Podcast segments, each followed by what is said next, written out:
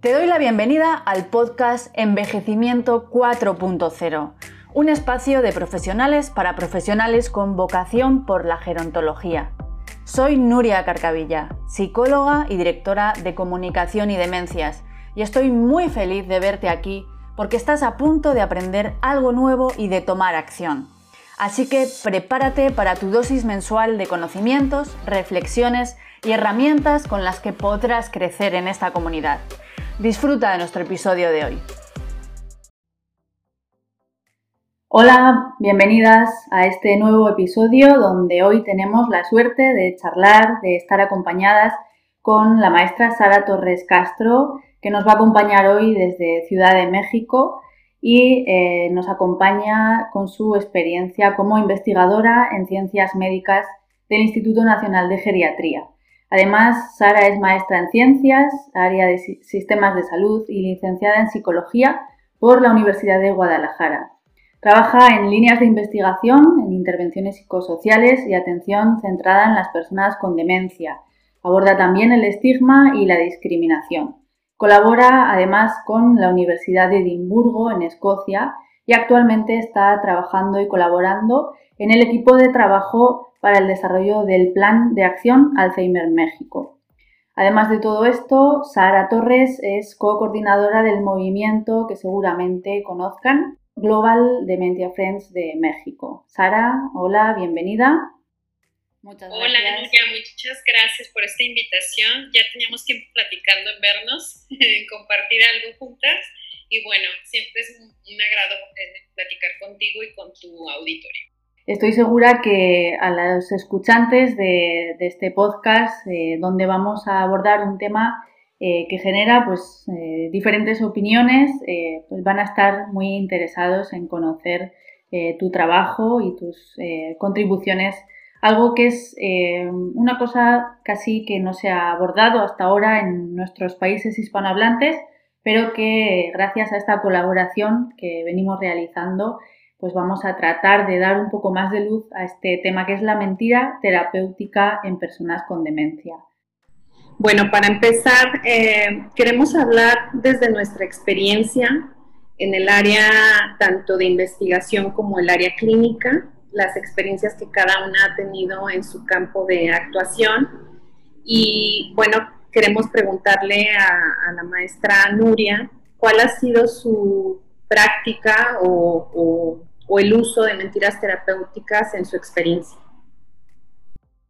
Sí, eh, como bien dice Sara, eh, esta experiencia eh, es relativamente reciente en cuanto a, la investigación aplicada al campo de, atención a personas con demencia en entornos residenciales a largo plazo y em, surge prácticamente pues, de, la experiencia del día a día donde eh, encontramos que este tema eh, genera una preocupación tanto a profesionales como también de manera especial y directa a cuidadores familiares en el, contexto en el que em, pues sienten que cuando están usando una mentira para, para de alguna forma gestionar eh, la conducta y el bienestar de las personas con demencia, pues se encuentran con dilemas que eh, nadie hasta ahora pues, ha orientado hacia cómo deben o pueden resolverse, porque también vamos a ver en este espacio que vamos a compartir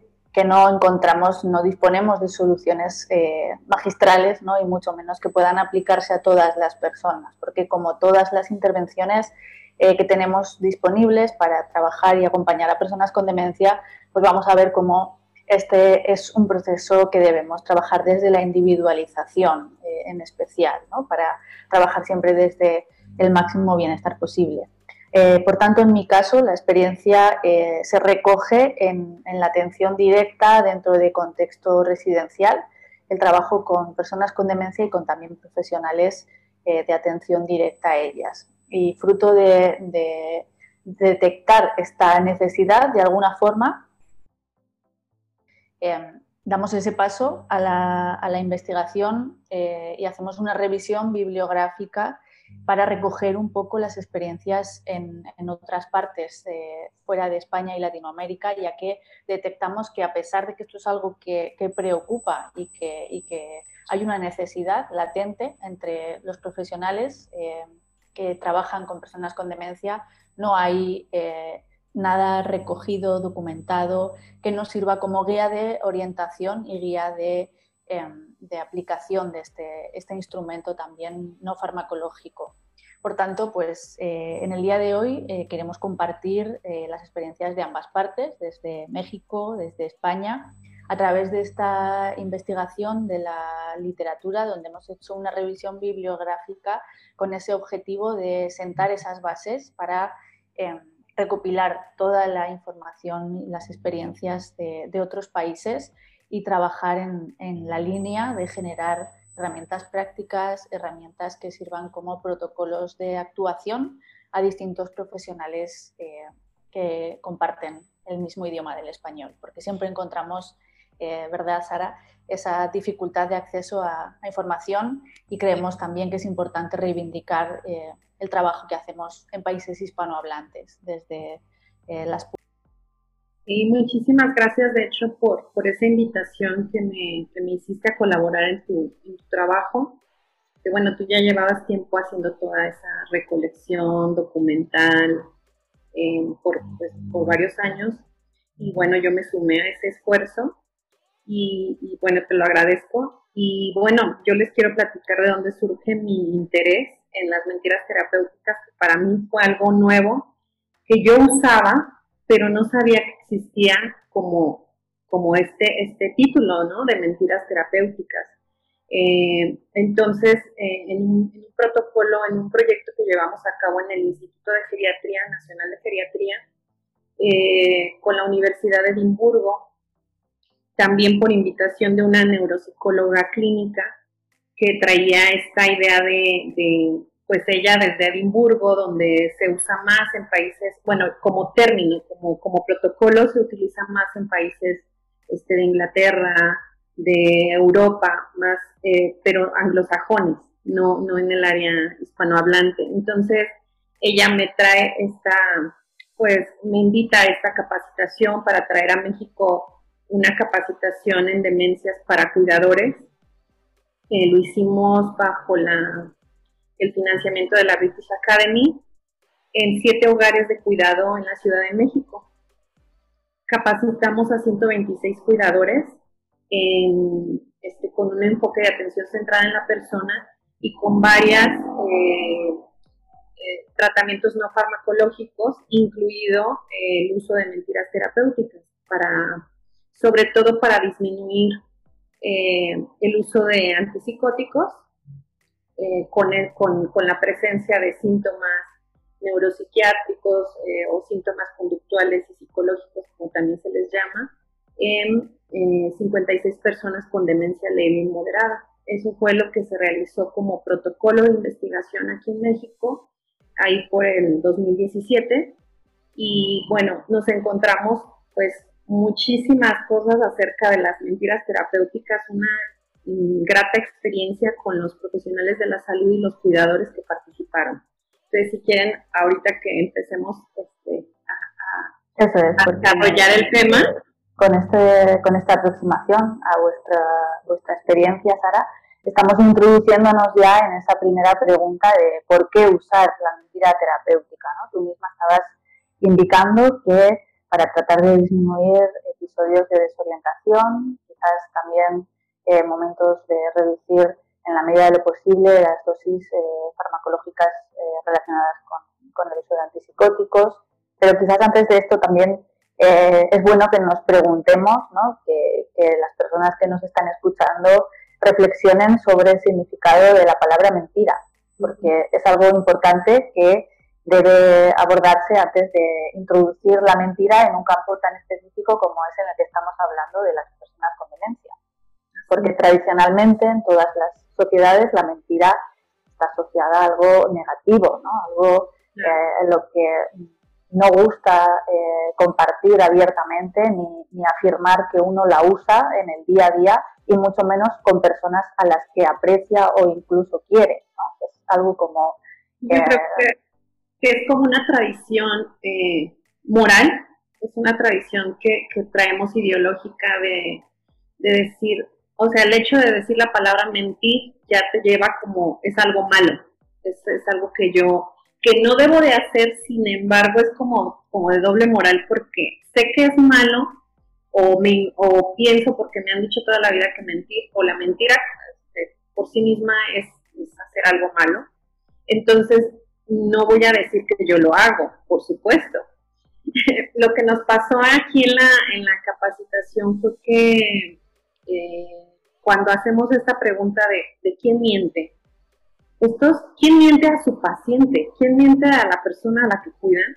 Todos levantaron la mano. O sea, primero les daba un poco de temor levantar la mano, pero al final sí aceptaron que mienten con cuando yo levanté la mano, cuando es como recibir un permiso, ¿no? Cuando la que te estás poniendo levanta la mano, entonces ya todos empezaron a levantar su mano también y aceptaron que, mentimos a, las personas que cuidamos.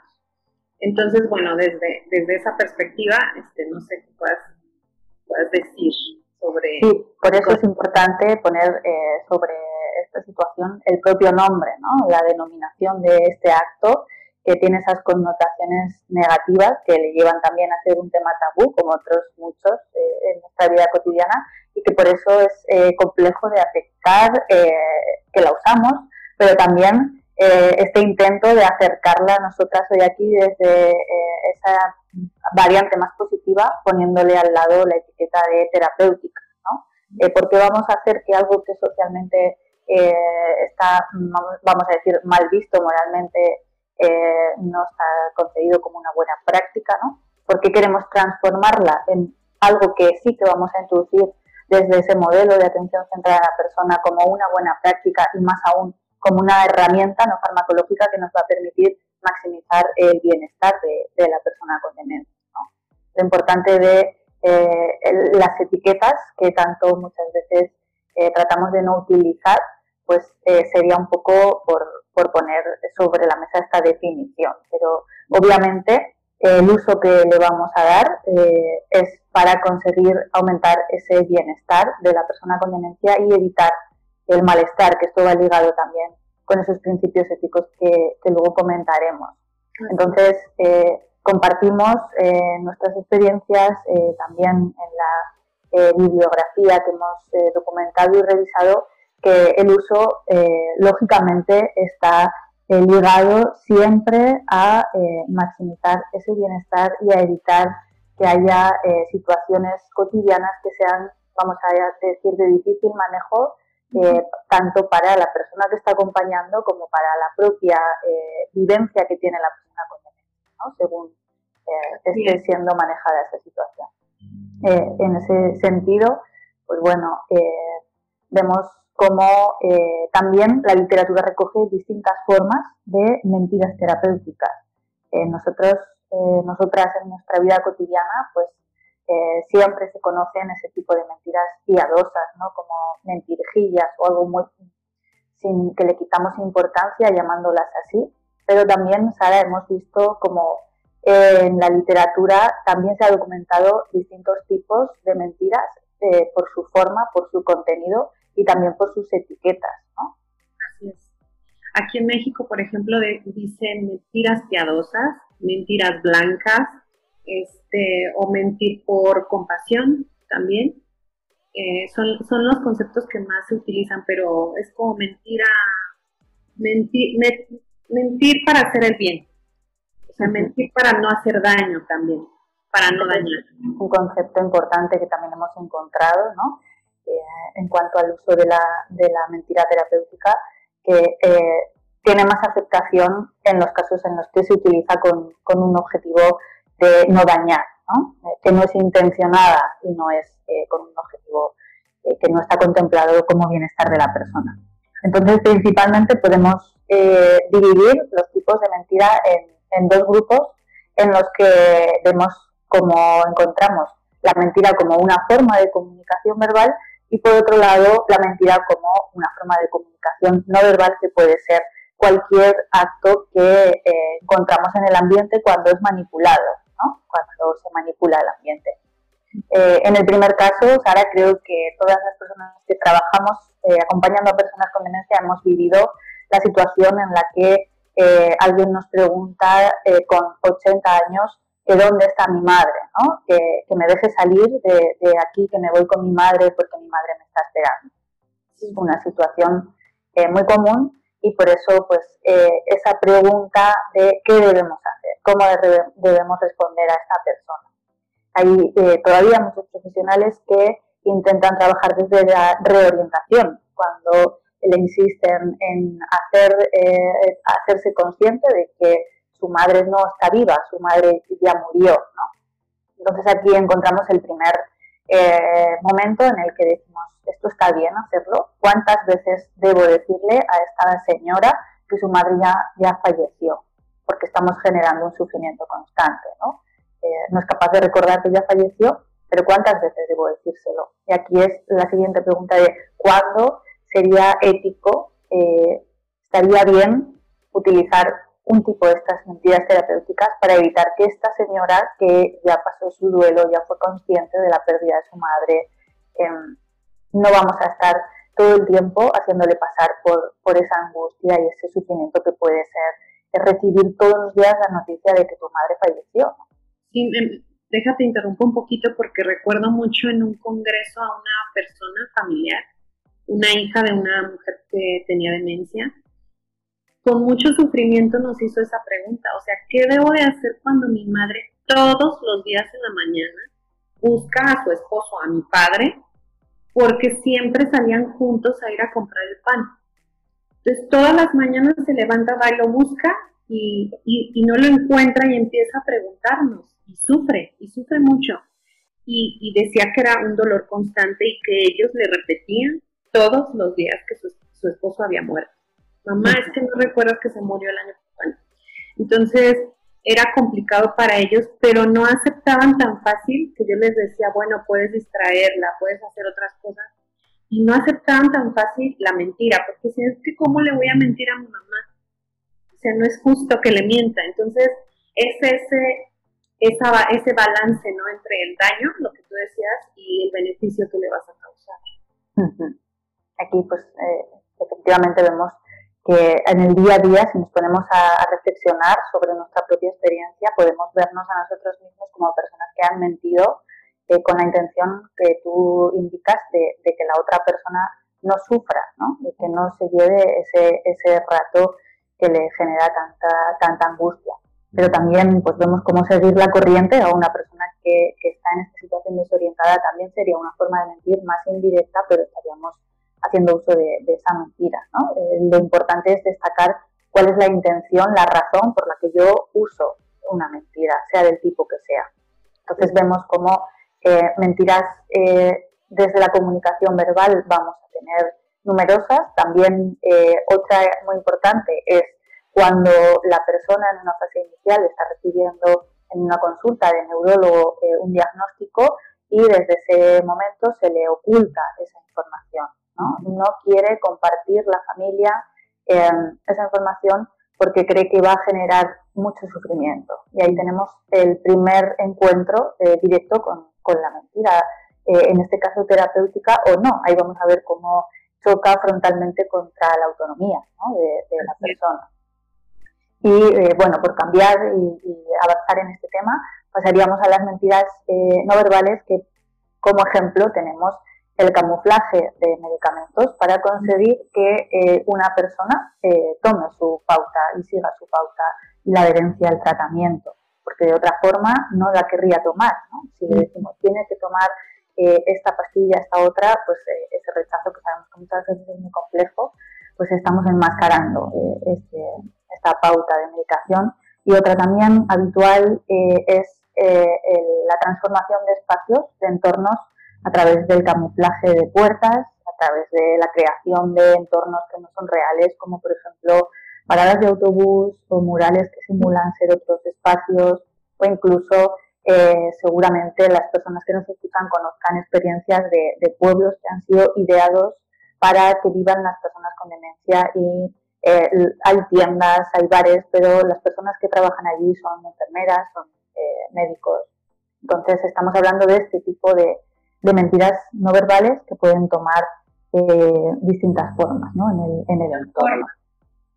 Eh, yo te voy a contar un caso, por ejemplo, en una residencia había un señor que toda su vida trabajó y para él lo más importante era llegar a su trabajo puntual, eh, bueno, era muy importante en su vida. Y como nosotros hacíamos énfasis en la atención centrada en la persona, decíamos, bueno, ¿cuál es la necesidad de esta persona? Trabajar, sentir que todavía es funcional, que todavía es activo socialmente. Entonces convirtieron la oficina de la, de la gerente de la institución en su trabajo. Entonces él llegaba todos los días, firmaba el cuadernillo de bitácora de entrada de las personas como si fuera su asistencia. Entonces él sabía que ahí firmaba su asistencia, llegaba y le daban un puño de documentos para que los acomodara, para que hiciera trabajo de oficina y para él era muy gratificante. Y además de que lo mantenían ocupado, feliz y, bueno, cumpliendo su actividad que había hecho toda la vida. Es otra forma de mentira terapéutica. Así es, y otra forma en la que también encontramos una respuesta de los profesionales hacia la aceptación, ¿no? Eh, no solo la aceptación, sino el uso vamos a decir que eh, más adecuado posible, eh, uniendo el uso de esta mentira terapéutica con lo que has mencionado, que son las necesidades em, subyacentes a esta persona, ¿no? a las conductas que hay detrás, que necesita esta persona para, para eh, que no tenga ese tipo de, conductas que no se adaptan pues, a, esa, a ese contexto, a ese entorno. Y haciendo esta pregunta, pues también hemos visto ¿no? que hay opiniones encontradas hacia todas las direcciones, en los, tanto en los profesionales como en cuidadores informales y también en las propias eh, personas con, con, demencia ante el uso de esta mentira terapéutica. Porque como, como, bien hemos comentado en nuestra experiencia más de campo, pues eh, encontramos que hay una necesidad eh, importante de, de, encontrar soluciones distintas, ¿no? las que ya todos conocemos, pero sobre todo de utilizarlas con cierta seguridad de que estamos haciéndolo bien eh, para generar eh, consecuencias positivas en la persona, pero también para nosotros como profesionales o como familiares, pues sentir que estamos haciendo algo que está moralmente, éticamente bien. En este aspecto, pues eh, tú lo decías también inicialmente, ¿no? Es algo que cuesta admitir, que cuesta eh, decir que, lo utilizamos, pero sí que hemos visto en la literatura que hemos revisado que prácticamente el 98% de los profesionales han afirmado haber mentido en alguna ocasión a personas con demencia. Y entre estos profesionales también hay estudios que han revisado eh, consultas de psiquiatras, eh, de psicólogos y hay un uso generalizado en cuanto a la aceptación de, de utilizar la mentira terapéutica. Sí, eh, aquí fue interesante lo que ocurrió porque era como al principio no aceptar que decían la mentira, pero ya con el permiso como de un profesional que se dedica a eso, entonces ya acepto, pero además eh, les cuesta trabajo eh, decir que, lo van a usar, o sea, como un protocolo. como que todavía le cuesta trabajo a los profesionales hacer, sistematizar lo terapéutico, hacerlo terapéutico justamente. Entonces, eh, lo utilizaban como algo común, como algo además frecuente, no solo común. Y creo que eso es lo preocupante, ¿no? La forma como se está haciendo uso de ella, eh, que no sea algo eh, de acuerdo, que no sea algo consensuado, con la familia, con los gerentes, con, todos los demás. Entonces, esa, es una preocupación también de ellos, o por lo menos de los gerentes y de los médicos este, en las instituciones, eran los más renuentes a, aceptar que se hiciera. Sí, porque aquí es muy sencillo, Sara, confundir que utilizo la, mentira terapéutica eh, en mi propio beneficio en lugar del propio beneficio de la persona a la que estoy apoyando, ¿no? Y ahí pues encontramos, como dices, eh, el uso sistemático eh, de la mentira para que, pues a lo mejor yo termine antes mi trabajo o pueda ir a acompañar a otra persona porque si la uso, pues me va a, dar más tiempo, ¿no? A finalizar. Pero también, pues hemos visto como en las investigaciones que, hemos revisado se recoge la opinión de las propias personas con demencia, que son ellas mismas las que eh, dicen aceptar la mentira en determinadas situaciones, en concreto en situaciones eh, ligadas a eh, una menor autonomía de las personas, es decir, aceptan más el uso de mentiras terapéuticas cuando la autonomía se ve reducida y lo que prima por encima de todo es el bienestar, ¿no? que, la, que la persona sufra lo menos posible. Esto nos lleva nuevamente a hablar pues, de los principios éticos que, es lo que nos trae hoy aquí y vemos cómo está absolutamente eh, ligado eh, el uso de esta mentira terapéutica eh, prácticamente a todos los principios éticos, pero en especial hemos visto que a, dos de ellos, y ya los he mencionado. Aquí creo que, puedes tomar la palabra, Sara. Mira, yo creo que esta parte es fundamental para que estas personas que siguen renuentes o que hablan de esta parte moral de no mentir o cómo le voy a mentir a un paciente, se sientan tranquilos, que hay un fundamento ético detrás de la mentira terapéutica y que tiene mucho que ver con los, los beneficios y los riesgos. Entonces, eh, preguntarnos a lo mejor cada, vez que voy a hacer esta acción, te voy a mentirle a un paciente terapéuticamente, decir, ¿qué tanto beneficio le estoy causando? y qué tanto le estoy eh, quitando un riesgo de lo que le pasa. Voy a poner ejemplos. Eh, la persona no quiere comer, la persona no quiere tomarse, persona con demencia no quiere tomar sus medicamentos. Entonces, hay más riesgo que no se tome el medicamento o que te lo avientes y se lo das así, como se lo das a cualquier otra persona, que no se lo tome, que no coma, o por ejemplo los que están, que se quieren salir, que están pegados siempre a las puertas y que pueden tener el riesgo de salirse y perderse y no regresar a su casa, ¿cuál sería el beneficio de utilizar una, una mentira terapéutica en estos casos? Entonces, siempre estar como preguntándonos eh, si estamos causando un verdadero beneficio y cuál es como el balance entre los dos, entre las dos partes. Eh, bueno, aquí lo que yo observo en, las mentiras que se han utilizado, porque la pregunté en qué momentos, en qué situaciones la usaban, era mucho cuando se querían ir de las casas, de las residencias.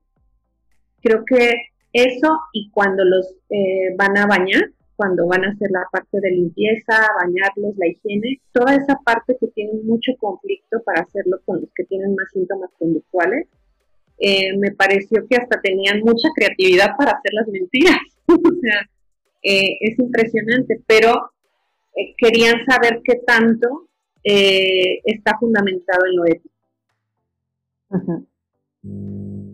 Sí, y, así hemos, hemos visto en, todo este trabajo, ¿no? Como quizás lo que tú comentas es más importante analizar ese escenario, valorar las consecuencias que va a tener utilizar la mentira, pero también analizar la situación. No vamos a utilizar de la misma forma una mentira eh, con una persona que está en una fase inicial que en una fase moderada o avanzada. ¿no? Por eso si algo es importante en el uso de esta intervención eh, no farmacológica y de tantas otras, la anticipación, ¿no? el, trabajar desde eh, antes de que yo llegue a estar en esa fase moderada, avanzada, desde esos consentimientos informados, desde esos protocolos de personalización a través de las historias de vida, de conocer cuáles son las herramientas que tengo a, mi disposición para poder apoyar mejor a esa persona, ¿no?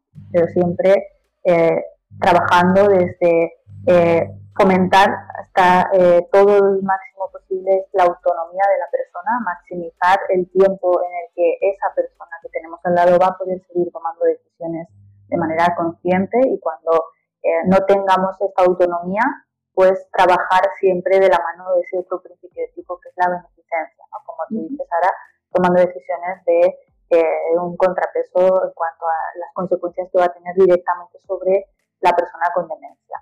Por eso también eh, vemos que sí que existen alternativas a usar la mentira terapéutica y que vemos cómo eh, mentir no debe ser eh, nunca la primera opción que tomemos en el camino, sino todo lo contrario, ¿no? Trabajar desde ese trabajo previo de, historias de vida, de preferencias, de, como tú decías, ese ejemplo del Señor que se le transformó un espacio para seguir favoreciendo que fuese su lugar de trabajo. ¿no? Entonces, Sara, sí que vemos como la distracción, incluso el análisis funcional de, las conductas para prevenir y entender, no solo prevenir, sino entender por qué ocurren las conductas y, como tú decías, qué es lo que hay debajo de esa conducta que yo no estoy satisfaciendo para tratar de entenderlo y eh, darle una vuelta para buscar una solución que sí satisfaga esa necesidad, ¿no? antes de, llegar a utilizar eh, directamente una, una mentira. Claro, en este, en este protocolo que hicimos residencias, pues es, complicado que te entiendan los, no solo los profesionales de la salud, la familia, que entienda qué hay detrás de una, de una conducta. Es complicado, a lo mejor nosotros como psicólogas lo entendemos, pero yo pongo el modelo del iceberg, que es muy bonito, como el iceberg del Titanic, que choca el barco ¿no? con ese gran iceberg, que arriba solo ven una puntita y la punta del iceberg es la conducta y por debajo está toda esa cantidad de cosas que acompañan a la conducta, que es eh, un montón de necesidades de toda la vida, ¿no? Emocionales, a lo mejor hay algo físico que le está dando comezón y la persona grita o por eso se quiere salir, pero sobre todo las necesidades emocionales, las necesidades de seguridad, de cariño, de atención, entonces, personas que están viviendo en residencia, por eso tienen tantas conductas, ya no están en su hogar, ya no están en su casa. Por eso nosotros decimos que ojalá conviertan esas residencias en hogares, en hogares donde se les den esas necesidades, se les satisfagan esas necesidades. Y entonces, eh, lo que tú decías es importante. Lo primero que se tiene que hacer antes de mentir, antes de usar la, la mentira terapéutica, es encontrar las necesidades de dónde está surgiendo esa conducta de quererse salir de la casa o querer golpear o querer este, o no comer, ¿no? ¿Cuál necesidad? Y entonces cubrir la necesidad. Si es cariño, pues a algunas este, personas les funcionaba abrazarlos, abrazar a la persona cuando se quiere salir y demostrarle cariño real y sincero que es lo que está buscando. Eh, bueno, en, algunos, en algunas ocasiones, y de hecho ahorita con la pandemia ya no se permite tanto el contacto físico, ese es otro problema, pero ¿cómo puedes lograr darle cariño a una persona eh, eh, demostrándole el cariño, el afecto? Y después, otro paso que nosotros les damos es sustituir la necesidad por, por esta parte, de sustituirla, perdón, como había dicho, la otra es la distracción distraerlo completamente con algo diferente que no es lo que él necesita. Sí. Eh, no sé. enfoque paso a paso, ¿no? Que también es necesario eh, de alguna forma eh, consensuar, porque no va a servir para todo el mundo, quizás no funcione en, todos los espacios, pero también lo importante además es insistir en, en, utilizar otros enfoques complementarios. También creo que no hemos mencionado la terapia de validación. Es algo eh, muy útil para trabajar desde ese acompañamiento eh, a las necesidades que, no habíamos eh, detectado, que estaban ahí sin, cubrir, y también pues introducir otro tipo de terapias no farmacológicas que incluso se siguen viendo como una forma de mentira pero eh, nos van a ayudar ¿no? a trabajar en ese sentido. Me refiero, por ejemplo, a la terapia con muñecas, a la terapia con muñecos, que en sí hay personas que piensan que es una forma de mentira, pero si la utilizamos de manera correcta, nos va a servir también para eh, cubrir desde ese enfoque las necesidades de, de, la persona con demencia en una situación que de otra forma podría llegar a ser pues de, de difícil eh, manejo para ambas partes. ¿no? Las consecuencias, pues esa balanza que poníamos, podrían llegar a ser eh, negativas en una situación de, agitación, de desorientación, pues esas conductas que a veces eh, cuesta comprender a distintas personas que están acompañando a la persona con demencia. O sea que, una vez más, ¿no?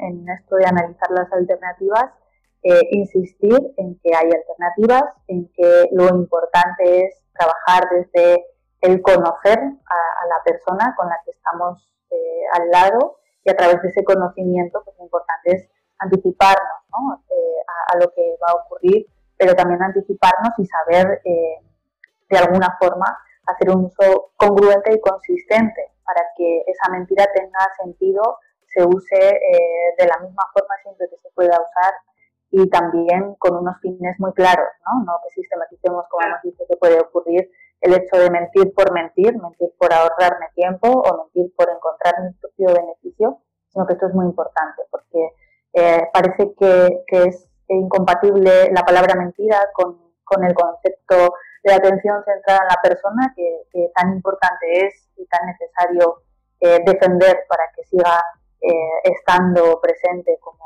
algo fundamental en la atención a personas con demencia, pero vemos que es compatible ¿no? y que debe ser eh, integrado porque no tenemos otro tipo de herramientas no farmacológicas y muchas veces nos ayuda a disminuir pues, lo que tú decías, eh, la, intervención farmacológica, incluso eh, las sujeciones físicas, ¿no? que las restricciones. O sea que es muy importante que seamos capaces un poco también de, de repensar eh, y dejar a un lado la etiqueta de la palabra mentira para trabajar más en las consecuencias, en lo que debemos centrarnos, que es el bienestar de la persona que tenemos al lado y no tanto en, en, lo que culturalmente, socialmente ha estado visto de una forma negativa, ¿no? como, como decía. Bueno, Sara, llegadas a este punto, creo que ha sido una conversación eh, realmente interesante, positiva y donde eh, se ha dibujado pues, un camino hacia el uso adecuado, ético y correcto, al menos lo más correcto posible, pues, de este elemento que es la mentira terapéutica en, en las personas con demencia. Te agradezco muchísimo tu tiempo, que compartas tu experiencia con todas las personas que nos escuchan hoy aquí y espero que podamos coincidir nuevamente pronto. Ay, muchas gracias a ti, Nuria, por haberme invitado. Eh, es, agradable poder compartir con más personas y más que tú tienes un público muy, muy extenso eh, de habla hispana, por supuesto que eso nos agrada mucho porque este tema, como tú dices, está muy poco conocido en nuestros países y pues es, es muy grato, ojalá que podamos vernos pronto escucharnos pronto. Y Sara, una última cosa antes de despedirnos. Eh, ¿Qué consejo, qué recomendación darías a las personas que han llegado hasta este último minuto, nos han estado escuchando con toda su atención con respecto al uso de la mentira con personas con demencia?